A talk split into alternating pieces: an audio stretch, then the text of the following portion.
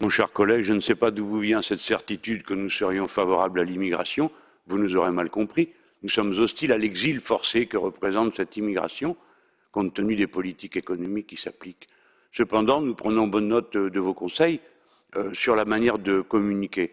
C'est incroyable que vous croyiez ces choses, elles n'ont rien à voir avec la réalité. Comment expliquez-vous que vous puissiez le croire alors que nous disons le contraire? L'immigration, c'est un exil forcé. Cet exil forcé résulte des politiques que vous soutenez en permanence dans cet hémicycle, des politiques économiques et des politiques guerrières.